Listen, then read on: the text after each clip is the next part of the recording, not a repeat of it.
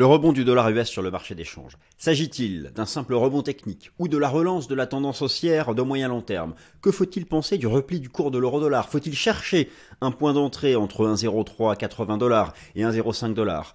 Eh bien, chers amis, nous allons étudier ensemble la réponse à cette question sur le plan fondamental et sur le plan technique, oui, car je vais vous expliquer mon scénario technique immédiat et pour les prochaines semaines sur le cours du dollar américain avec les stratégies sur les paires majeures en dollars à appliquer. Alors chers amis, bienvenue, bienvenue à la nouvelle édition du Fast and Forex de ce mercredi 1er mars 2023. Nous sommes déjà le 1er mars 2023, le printemps est en vue, d'ailleurs il fait beau, beau soleil, temps sec, temps frais. Voilà qui est agréable, j'aime bien ces jours de fin d'hiver. Alors, en ces jours de fin d'hiver, le dollar américain s'offre un rebond sur le marché d'échange. Vous l'avez noté forcément depuis le début du mois de février. Le dollar US face à un panier de devises de son petit mnémonique DXY. Le DXY. Avec un repli du cours de l'euro-dollar. D'ailleurs, nous en avions parlé ensemble. Ce repli du cours de l'euro-dollar, j'avais fait à l'époque vers un 0,9, un 10, je crois. Peut-on revenir à la parité sur le cours de l'euro-dollar? Nous n'y sommes pas. Mais revoilà le marché vers les 1,05 dollars. Et la question, faut-il acheter? Et question sur le dollar US, faut-il vendre le rebond? Moi, j'ai un scénario graphique bien construit sur ce sujet. J'ai des convictions qui s'appuient à la fois sur une lecture des fondamentaux et l'analyse technique. Car oui, forcément, le rebond du dollar américain s'appuie sur numéro 1, une inflation, une inflation pardon, bien plus résiliente que prévu aux États-Unis, les nouveaux records pluriannuels, pluriannuels des taux d'intérêt du marché, en particulier la partie courte de la courbe des taux d'intérêt, ce qui fait d'ailleurs que l'inversion de la courbe des taux est sur un extrême. Je vous renvoie à mon émission Top Gun de ce lundi, où j'ai fait un diagnostic complet sur ce sujet, enfin complet. C'est déjà jamais exhaustif, hein, mais voilà. Le report du pivot de la Réserve fédérale des États-Unis, mais vous imaginez que maintenant, le consensus du marché est à un pivot de la Fed, c'est-à-dire le moment où elle mettra un terme à son cycle des taux d'intérêt pour non pas stabiliser, pour engager une baisse et reporter à début 2024. Et que le taux terminal le plus probable désormais est à 5,50. D'ailleurs, le taux d'intérêt à deux ans approche les 5%. Rassurez-vous, jamais un taux du marché ne dépassera le taux terminal anticipé. Voilà, voilà en gros les piliers fondamentaux du rebond du dollar américain. Alors maintenant, que font les institutionnels? Où en sont-ils? Euh, Vont-ils, veulent-ils encore racheter l'euro-dollar et tout? Eh bien écoutez, que dit l'analyse technique? Que disent les vagues d'Eliott? C'est parti.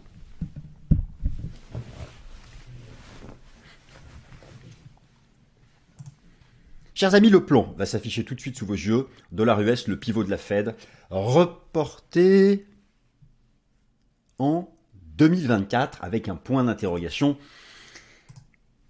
Et oui, oh là, je vais trop vite, ma foi. Je reviens un peu en arrière, excusez-moi. La molette de la souris m'a échappé. Après avoir retracé 50% de sa phase de hausse développée dans les années 2021-2022, pour une fois, je lis. Je lis mes slides pour une fois, on va changer. Le cours du dollar américain est entré en rebond technique sur le Forex sur fond de résilience de l'inflation. Qu'est-ce que c'est bien écrit? Non, je plaisante, je me jette jamais de fleurs. Et de report dans le temps du pivot de la Fed. Est-ce un simple rebond technique ou la relance de la tendance haussière de fond? C'est le sujet dont nous allons traiter. Vous avez peut-être d'ailleurs sur le sujet, répétition, une opinion, n'hésitez pas à la partager dans les commentaires et je me devais de le demander en tant que euh, youtubeur. Alors, donc, partie numéro 1. On va essayer de répondre à cette question. C'est ça la trame du sujet, de, la vidéo. Le rebond technique du dollar américain. Alors, je, je montre de quoi je parle quand même le rebond technique du dollar US. Voilà, le dollar, vous l'avez ici en données journalières. Il a baissé de fin septembre à fin janvier, et là, il est en rebond technique.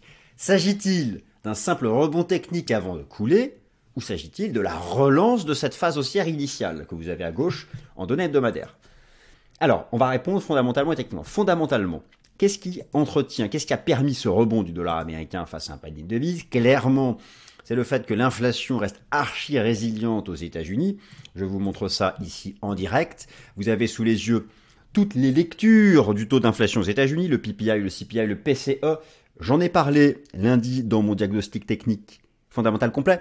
J'en dis un mot car le graphique est actualisé. Il y a eu un rebond en particulier ici du PCI, l'indice des prix très suivi par la Réserve fédérale des États-Unis. Et voilà donc qui a eh bien, relancé, entretenu, en tout cas permis de nouveaux records pluriannuels sur les taux d'intérêt du marché que vous avez ici sous les yeux, en particulier le rendement obligataire à deux ans des États-Unis, et vous voyez bien ici le lien de, euh, d'entraînement sur le dollar américain. On passe directement sur TradingView.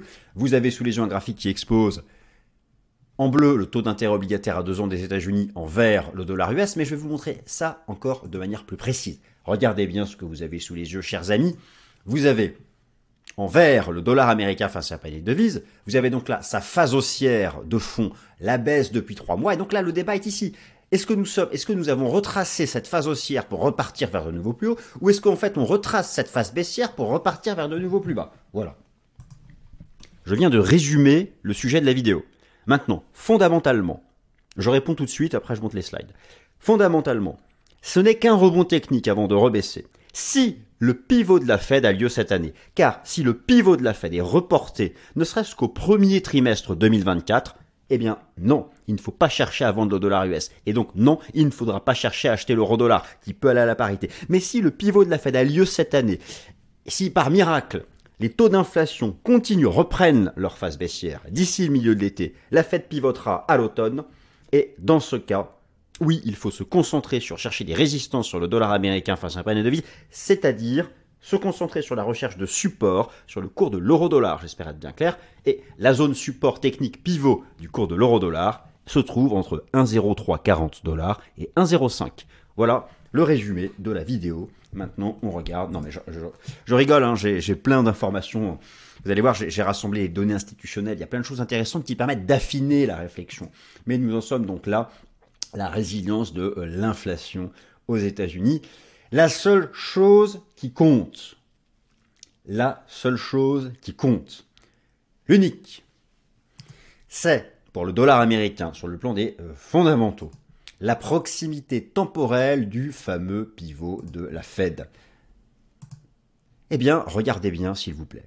C'est assez incroyable. Suite aux récents chiffres de l'inflation, le pivot de la Fed, si l'on utilise ce qu'on appelle la probabilité implicite, basée sur le prix des contrats futurs négociés à la bourse de Chicago sur le taux d'intérêt des Fed Funds, le pivot de la Fed est reporté au premier trimestre 2024. Mais ça change tout le temps. Au prochain chiffre économique, ça peut changer. À la prochaine mise à jour de l'inflation, ça peut changer. Mais maintenant, tant que, avec ce petit rebond de l'inflation qui sème le doute, le pivot de la Fed est reporté en 2024. C'est la clé. Alors, les taux d'intérêt du marché sont en train de remonter. Et d'ailleurs, le taux d'intérêt à deux ans est en train d'approcher le taux terminal anticipé, car oui, jamais les taux du marché ne dépasseront le taux terminal anticipé comme étant le plus probable. Euh, c'est ce que je vais vous montrer. Alors, on va le regarder ici. Vous avez une remontée du taux d'intérêt obligataire à deux ans qui est en train de tendre vers, alors il est à 4,80, le taux terminal, désormais jugé comme le plus probable, est à 5,50 avec une probabilité de 60%. Il ne dépassera pas, et d'ailleurs, il, ne s'approchera pas à plus de 20 ou 30 points de base.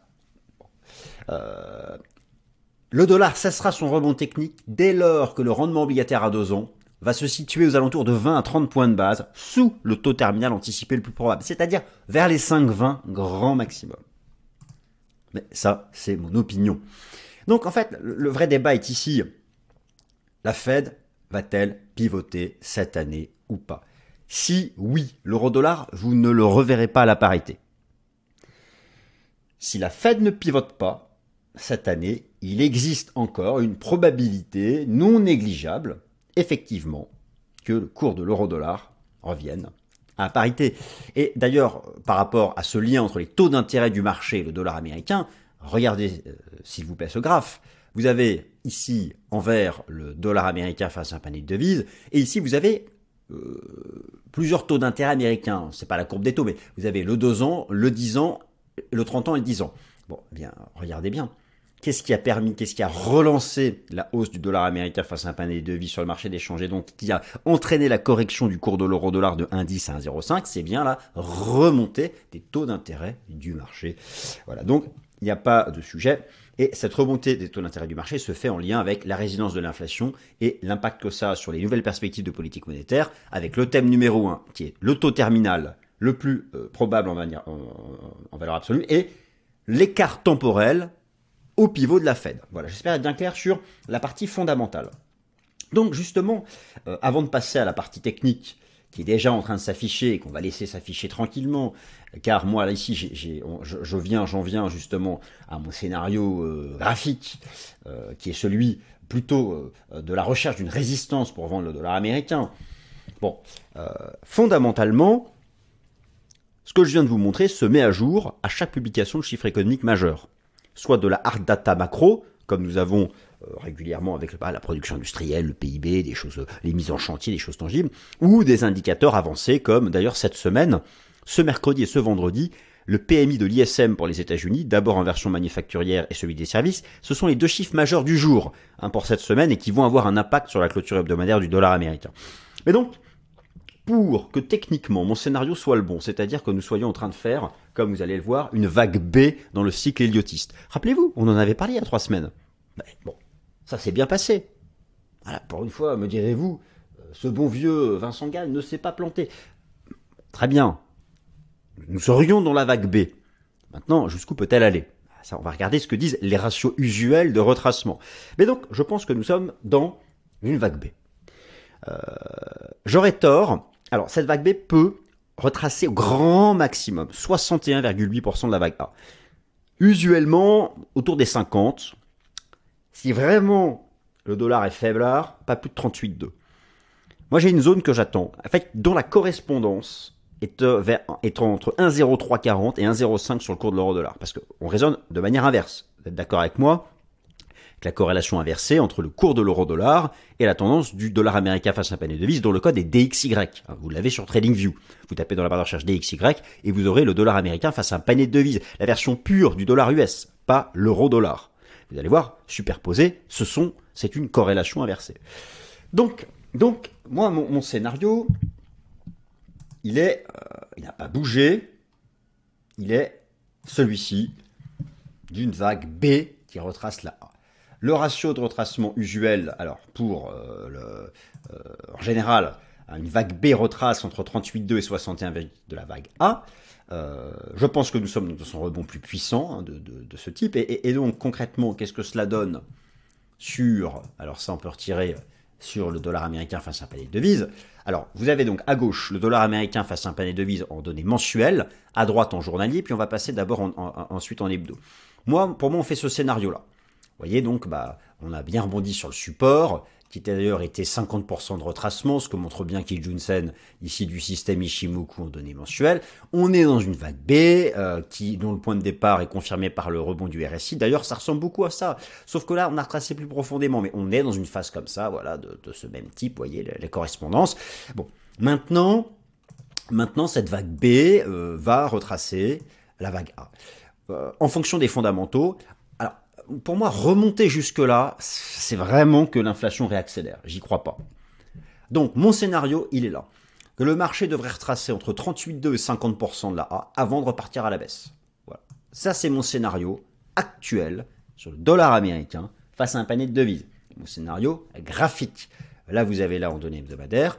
Et donc, en données journalières, ça veut dire que voilà, aller chercher quelque part vers la moyenne mobile à 200 jours, échouer entre 38,2 et 50% de retracement et repartir à la baisse avec une réserve fédérale des États-Unis qui euh, pivotera avant la euh, Banque centrale européenne. Pour appuyer ou non ce scénario, il faut voir qu'est-ce que font les ce que font pardon, les euh, institutionnels. Alors, il y a une difficulté. Comme je vous l'ai déjà expliqué, il y a eu une panne technique à la bourse de Chicago. Euh, en tout cas, le, régulateur américain des contrats futurs, qui chaque vendredi, dans le rapport Commitment of Traders, reporte les positions sur options et futurs des traders d'asset management et des traders de hedge fund, il y a eu un bug technique avec un mois d'absence de données. Un mois où j'étais dans le flou artistique. Heureusement pour nous, ça y est, ils ont résolu le problème technique vendredi. Mais je m'attendais à ce qu'ils publient d'un coup un mois de retard. Et non, ils, reprennent semaine après. En gros, ils ont, ils, ont, ils ont publié les données là de tout début février. je m'attendais à voir tout, à voir, euh, tout février. Donc, ça c'est un peu le bémol. Alors lorsque je prends, donc ils ont mis à jour pour début février, les institutionnels restent acheteurs de l'euro-dollar et restent globalement net vendeurs du dollar US. D'ailleurs, je vais vous remontrer ça en prenant donc euh, ici vous avez leur euh, alors attendez, j'enlève la petite caméra. Voilà, ici vous avez donc pour l'euro-dollar, les asset managers sont toujours acheteurs euro-dollar. mais la position nette s'est retournée en septembre. Sauf que là, ça s'arrête début février. Et, début février, il venait d'ailleurs de passer net acheteur sur le JPYUSD et non pas l'USDN. Donc ça incite plutôt à chercher les résistances sur le dollar US. Mais le problème, c'est que malheureusement, ces datas datant début du mois, ça n'intègre pas les nouveaux chiffres de l'inflation. Il va falloir attendre que la CFTC s'active en mettant à jour et ça va prendre encore deux semaines. Mais donc je me suis tourné vers d'autres datas et j'ai eu l'idée d'aller regarder qu'est-ce qui se passait du côté du plus gros ETF dollar américain du monde. Et là, les données datent d'il y a trois jours. Eh bien, regardez, le rebond de l'AUM, de l'Asset Under Management, du plus gros ETF dollar US du monde, est à peine perceptible.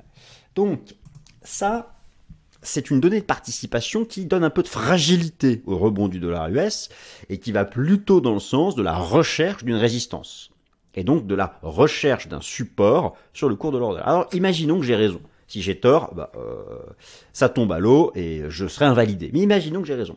Et qu'il faille chercher une résistance encore un peu plus haut sur le dollar avant qu'il reparte à la baisse. Quelle stratégie marché d'échange? Il faut partir du marché des taux d'intérêt. Écoutez, moi je pense que ce qu'il y a de plus évident, c'est euh, du côté de l'euro c'est du côté des devises européennes. Euh, euro-dollar ou GBP USD. J'ai une difficulté avec le yen parce que euh, le yen, le, problème du yen, c'est que la banque centrale du Japon n'a toujours pas abandonné sa politique monétaire accommodante. Même si l'inflation atteint 4%, elle nous dit toujours, elle va d'ailleurs changer de patron, elle nous dit toujours que dans un an, ça retombe à 2. Hyper confiante, la petite. Bon ça remet la pression sur le yen. En, Europe, l'inflation n'est pas près de la vaincre. Ça va rester plus résilient qu'aux États-Unis. Les taux de la BCE, là le taux de refinancement il est à 3, il va faire 3,5, il va faire 4, peut-être 4,5, il va rester longtemps là-haut. Entre-temps, la Fed, peut-être, elle tendra vers son pivot. Ils sont plus efficaces dans la lutte contre l'inflation. Et puis en plus, en Europe, il y a une, hétérogénéité entre les taux d'inflation des États, c'est un, schmilblick. Euh, Bon courage, Madame Lagarde. Et donc, je me suis tourné du côté des taux d'intérêt du marché. Je regarde les spreads, le spread entre les taux d'intérêt à deux ans des États-Unis et euh, ceux des autres pays. Euh, Australie, Canada, zone euro.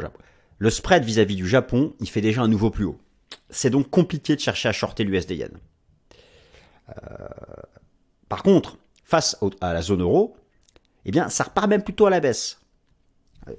J'illustre d'ailleurs mon, propos.